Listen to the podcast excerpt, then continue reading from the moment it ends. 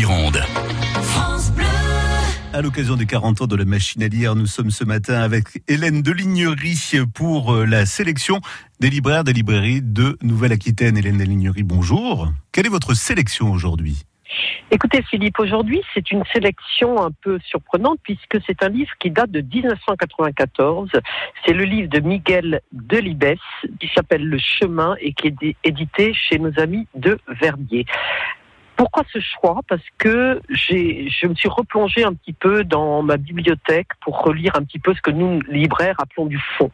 Et donc ce livre qui m'a été euh, offert par un libraire m'a attiré le regard et je l'ai pris. C'est un bonheur de lecture.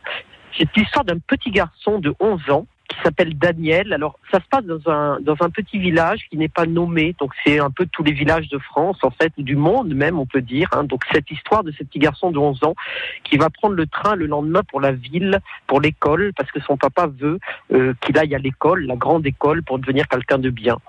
Et Daniel dit Daniel le hibou parce que tous les gens dans ce village-là ont des surnoms, a les yeux grands ouverts sur son passé et l'avenir et ce que c'est que ce départ. Et en fait, il va se remémorer toute son enfance tout au long de cette nuit. Et donc, son enfance, c'est Roc le Bouzeux, Germain le Teigneux, c'est ces trois petits garçons. Et ça va être le curé qui a son surnom, la, la grande gigue. Alors, il y en a trois, ce sont des sœurs qui sont toutes squelettiques, etc. Et c'est la vie de ce village. C'est un conte, mais c'est un conte extraordinaire parce que c'est vu à travers les yeux de cet enfant. Donc c'est vu avec le, la douceur de l'enfance, avec le regard, l'acuité que peut avoir un petit enfant parce qu'il comprend pas encore complètement les choses, mais il les dit.